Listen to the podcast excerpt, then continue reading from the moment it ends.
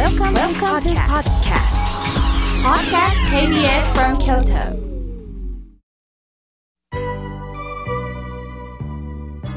それではこれより皆様方からメッセージをいただきましたので紹介をさせていただきます。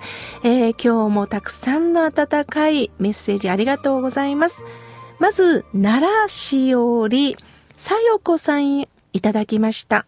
妙慶さん、おはようございます。今朝も心穏やかに、ラジオから妙慶さんのお話を噛み締めつつ聞かせていただいております。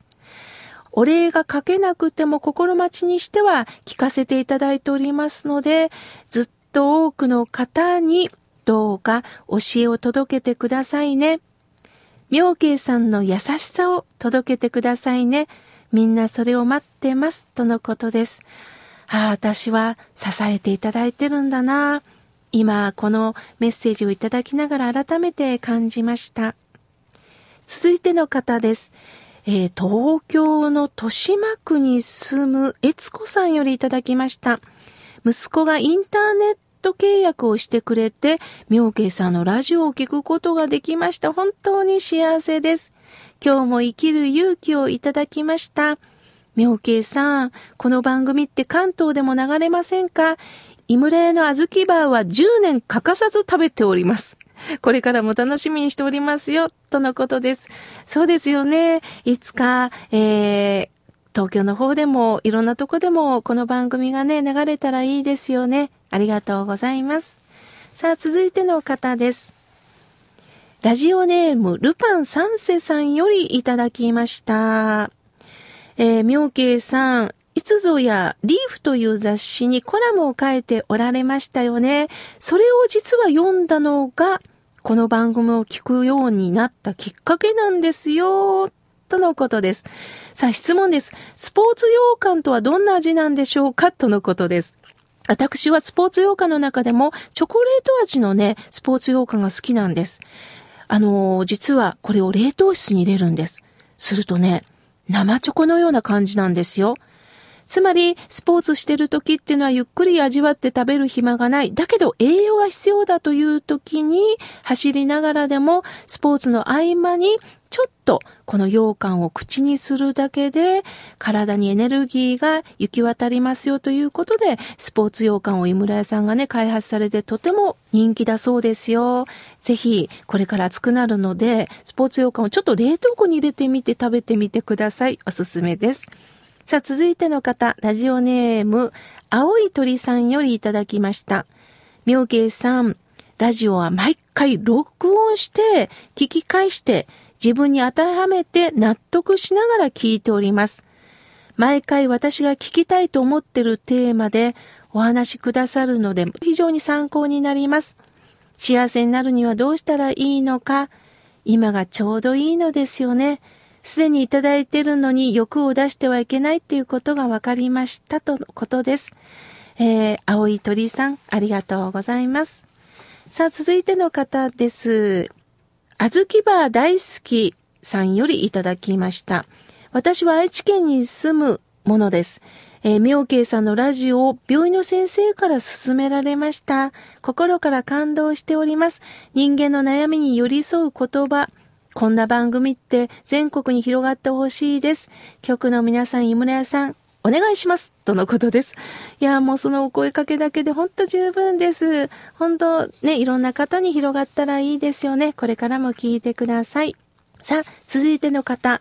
れいこさんよりいただきました。妙慶さんの法話をぜひとも身近に聞いてみたいです。とのことです。そうですね。これからも、あの、公開録音とか、またいつかね、なんかこう、法話会なんかもね、あの、開いていきたいと思いますので、どうぞ、あの、番組の Facebook とか、あの、Twitter にもね、参加していただけたらと思います。どんどん情報をね、流してまいります。